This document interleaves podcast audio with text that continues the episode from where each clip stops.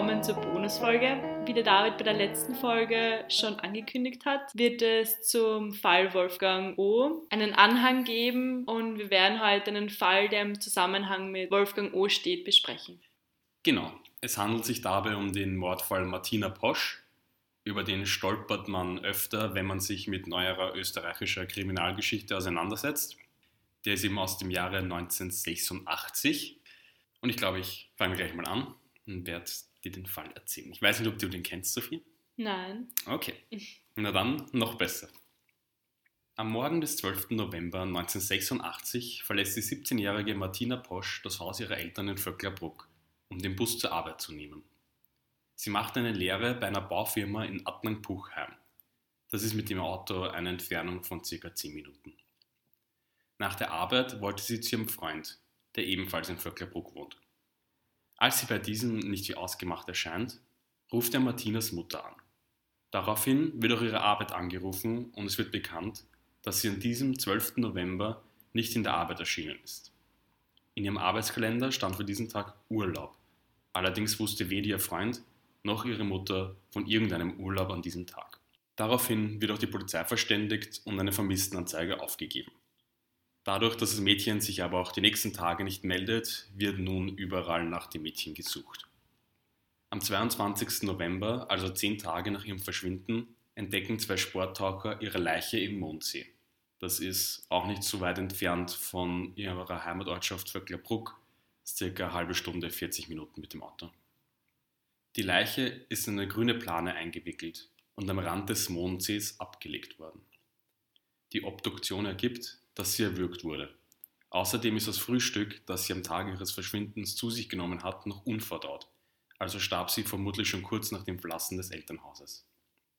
Bei der Befragung von Personen, die gewöhnlich denselben Bus wie Martina nehmen, ergab sich außerdem, dass sie niemand an diesem Tag gesehen hatte. Also ich habe mir das auf der Karte angeschaut, in Google Maps kann man das ja sehr gut verfolgen. Es sind von ihrem Haus bis zur Bushaltestelle, ich habe das ausgemessen, genau 120 Meter. Also es ist wirklich eine Strecke einmal um die Ecke und man ist dort. Und das heißt, in dieser Zeit muss irgendwas passiert sein. Das sind 120 Meter, zwei Minuten Fußweg vielleicht. Das heißt, in diesen zwei Minuten ist sie verschwunden. Mhm. Ihre Mutter hat sie noch beim Frühstück daheim gesehen und sie ist nicht in den Autobus gestiegen. Also es war wirklich dieser kurze Weg, wo sie verschwunden ist, wo sich irgendwas getan hat. Die gerichtsmedizinische Untersuchung ergab außerdem, dass die Leiche, bevor sie im See abgelegt wurde, einige Tage in einer kühlen Umgebung, vermutlich einer Scheune, zwischengelagert wurde. Die Planen, in die die Leiche eingewickelt war, stammen von einem Hersteller aus Lenzing, einer Nachbargemeinde von Vöcklerbruck. Außerdem hatte eine Plane einen Herstellungsfehler. Solche Planen wurden normal werksintern weitergegeben, allerdings ergab diese Spur keinen Treffer. Also die Plane hatte einen kleinen Produktionsmangel und solche werden dann eben werksintern verkauft, billig abgegeben. Und deswegen war das für die Beamten eigentlich ein erster großer Hinweis, weil man jetzt wusste, okay, das ist keine Plane, die in den normalen, also die normalerweise nicht in den normalen Verkauf gelangt wäre. Extremer Zufall auch, dass das dann gerade passiert eigentlich und schade, dass man dann keine heiße Spur dadurch findet. Ja, finde ich auch. Die Sache ist, ich habe nämlich auch länger darüber nachgedacht, das spielt sich ja alles wirklich in der Umgebung ab. Diese Firma ist ja ähm, gleich ein paar Ortschaften, beziehungsweise eine Nachbarschaft, die ist gleich daneben. Und ich glaube, es ist doch recht häufig, dass dann viele Leute in der Umgebung so eine Plane haben könnten. Also ich weiß nicht, wie viele Dinge ich kenne, die Leute, die ich habe von Leuten, die sie aus der Arbeit bekommen haben oder was weiß ich. Also ich weiß nicht, wie viele Leute in der Umgebung wahrscheinlich dann auch so eine Plane besitzen, weil das ja wirklich aus der Nähe ist. Wenn so eine Plane mit einem Fabrikationsfehler in Wien aufgetaucht wäre oder irgendwo weiter weg, in Burgenland oder in Deutschland, dann wäre es sicher eine größere Spur, als wenn es direkt in der Umgebung ist. Ja. Die Ermittlungen, die daraufhin starten, sind die größten der oberösterreichischen Kriminalgeschichte. Es werden über 2000 Personen befragt, alle, die die Busstrecke nehmen, Arbeitskollegen, alle aus der Umgebung und eben auch alle aus dieser Herstellungsfirma der Planen. Aufgrund der Planen geht man ja eben davon aus, dass es sich um eine Person aus der Gegend handelt. Auch Aktenzeichen XY berichtet ein Jahr später über diesen Fall. Bei der Befragung von Martinas Arbeitskollegen und dem Durchchecken der Bustickets, es gab nämlich ähm, bei ihrer Lehrstelle in der Firma eine Vergütung für die Anfahrtreise, wenn man die Bustickets abgegeben hat, stellte sich heraus, dass Martina Posch einige Male nicht mit dem Bus, sondern von einem Mann zur Arbeit gebracht wurde. Also es gibt eben ähm, Aussagen von einer Kollegin von ihr, auch einer anderen Kollegin hat sie davon erzählt, hat aber dann gemeint, darüber darf sie nicht sprechen. Okay. Also das ist in den Ermittlungen auch immer das Rätselhafte an diesem Fall, weil sie hat nicht nur nicht wirklich darüber gesprochen, wer sie da mitgenommen hat, die Mutter wusste es auch nicht, die hat geglaubt, sie nahm immer den Bus und sie hat eben auch den Kolleginnen gesagt, sie sollen darüber kein Wort verlieren. Und dieser Mann war natürlich auch nicht ihr Freund, weil der wusste auch nichts davon. Mhm. Außerdem hat sie angeblich, also man nimmt es einmal an, auch falsche Tickets abgegeben, um mehr oder weniger zu verschleiern, dass sie bei diesem Mann mitgefahren ist. Und es konnte bis heute nicht geklärt werden, wer dieser Mann ist, bei dem sie mitgefahren ist. Aber extrem komisch, oder? Ja. Wenn, dann muss sie ja irgendwie schon selber gewusst haben, dass da was nicht so stimmt, wenn sie das so verheimlichen wollte. Oder Ich möchte jetzt nicht den großen Mystery-Ding irgendwie haben, aber ja, das ist das, was das Mysteriöse an dem Fall ist und was möglicherweise auch diesen Fall so berühmt gemacht hat, dass eben da dieser Autofahrer ist, über den sie mit niemandem gesprochen hat, von dem keiner was weiß und eben auch, dass sie das irgendwie verschleiert hat. Also das ist, was diesen Fall halt wirklich so medial auch die Aufmerksamkeit gegeben hat. Es gab in Folge der Ermittlungen auch ein paar Pannen. So verschwanden die Planen und Teile der Kleidung der Verstorbenen, ein Pullover, angeblich am Set von Aktenzeichen XY sogar, die Plane. Die Mhm. wurde nämlich dort gezeigt. Man kann sich auch noch auf YouTube die Aufnahmen anschauen von der damaligen Folge. Und da haben sie die Plane neben sich liegen und angeblich ist sie dort irgendwo verschlammt worden. Sie ist auf jeden Fall jetzt nicht mehr auffindbar. auch mysteriös irgendwie, oder? Wann passiert denn sowas? Ich habe das jetzt schon bei einigen älteren Fällen Wirklich? gelesen, ja. Und zwar, da ist nämlich etwas ganz Wichtiges, nämlich, dass dieser Fall eben 1986 spielt.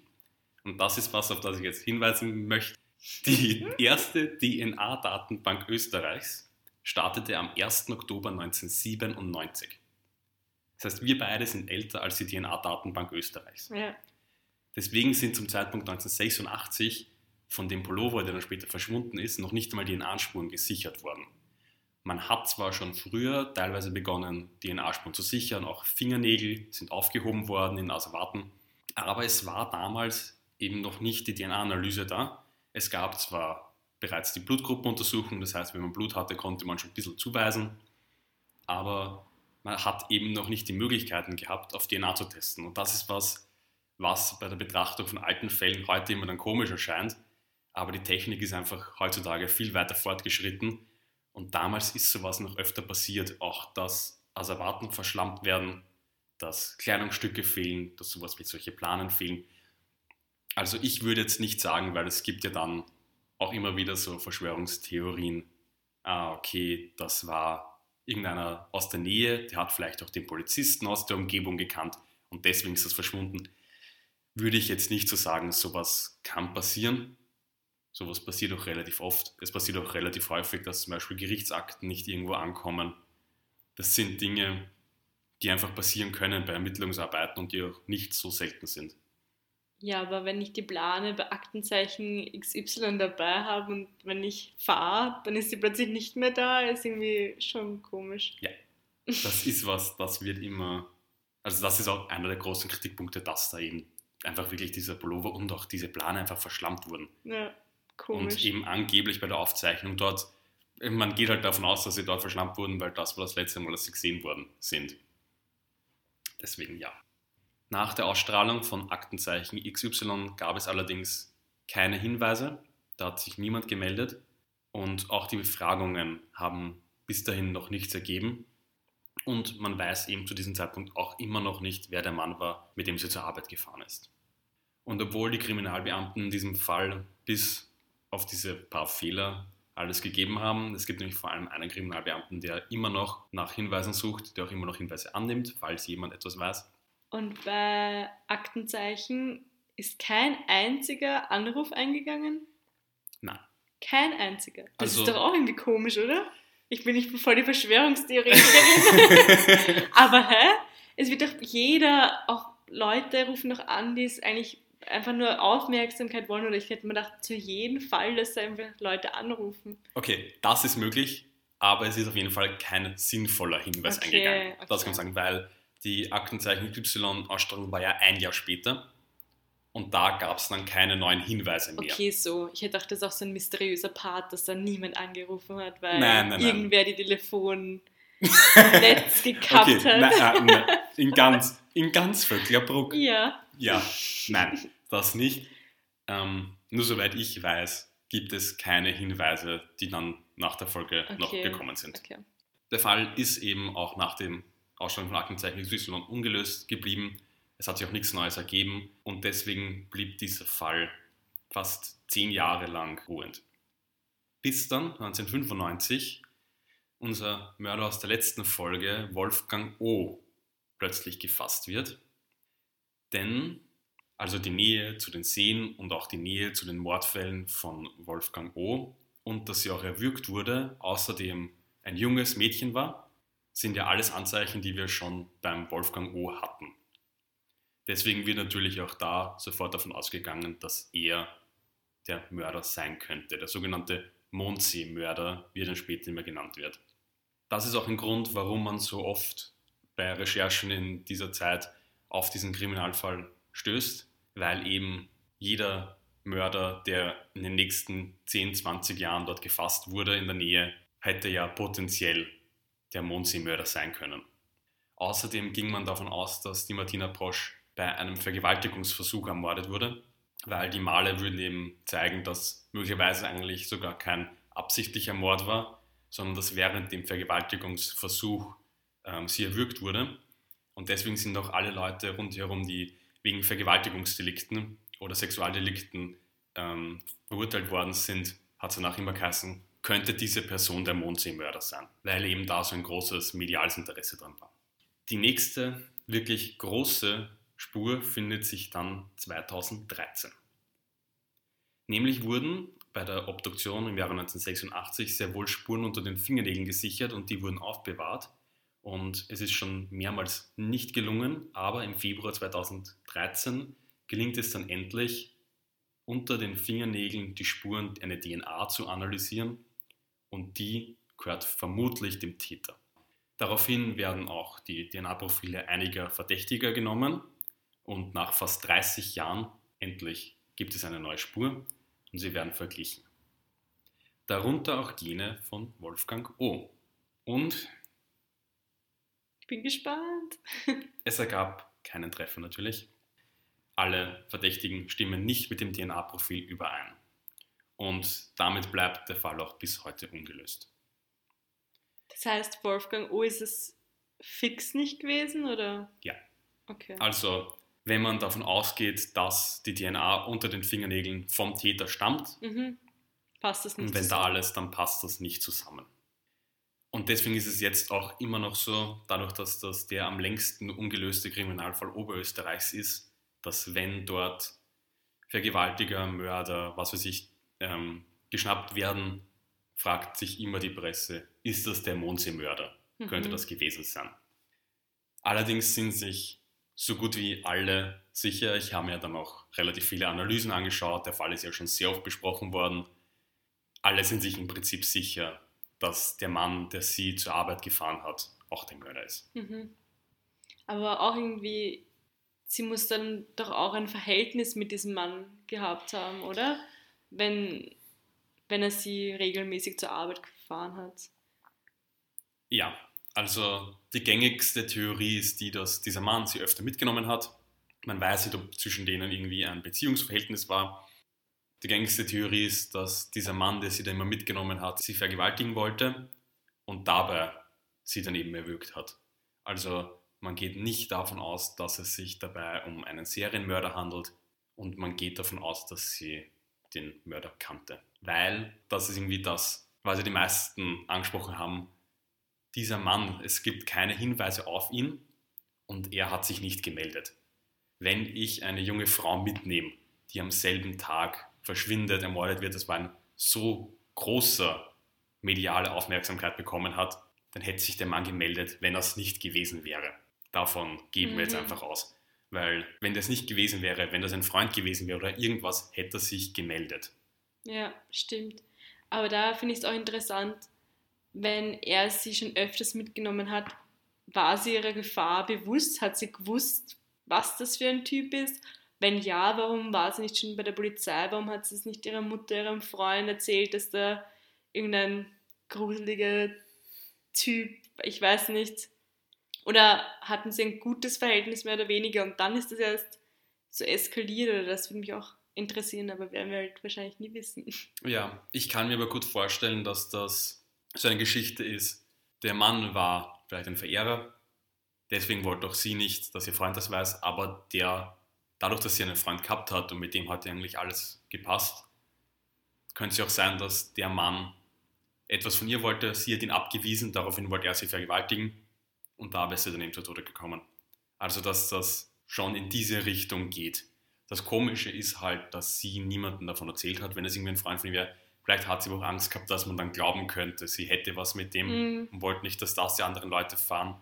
Deswegen ist natürlich alles reine Spekulation. Wir werden da vermutlich auch nie eine Lösung bekommen. Wir wissen es nicht. Der leitende Inspektor damals hat auch heute noch immer wieder gibt auch heute noch immer wieder Interviews und er meint eben, das Bedrückendste für ihn an dem Fall ist, dass er ja über 2000 Personen befragt hat und dass er sich ziemlich sicher ist, dass einer davon der Mörder war. Weil es wird ihm mhm. schon davon ausgegangen, immer noch, dass es jemand aus der Umgebung war, jemand, der vielleicht selber zur Arbeit gefahren ist und sie da mitgenommen hat. Und deswegen ist er sich einfach ziemlich sicher, dass er vermutlich schon mal mit dem gesprochen hat. Und das ist das, was ihn irgendwie auch nicht in Ruhe lässt, weil ich auch irgendwie verstehen kann nach Fall. fast 30 Jahren. Und eben, wie gesagt, dieser Fall kommt ja dann immer wieder und so zum Beispiel auch 2008, ähm, wo vom Fritzl ähm, entdeckt wurde, eben, ich nehme an, jeder kennt den Fall von Josef Fritzl, der eben seine Tochter 24 Jahre lang ähm, im Keller eingesperrt gehabt hat und mit der Kinder gezeugt hat.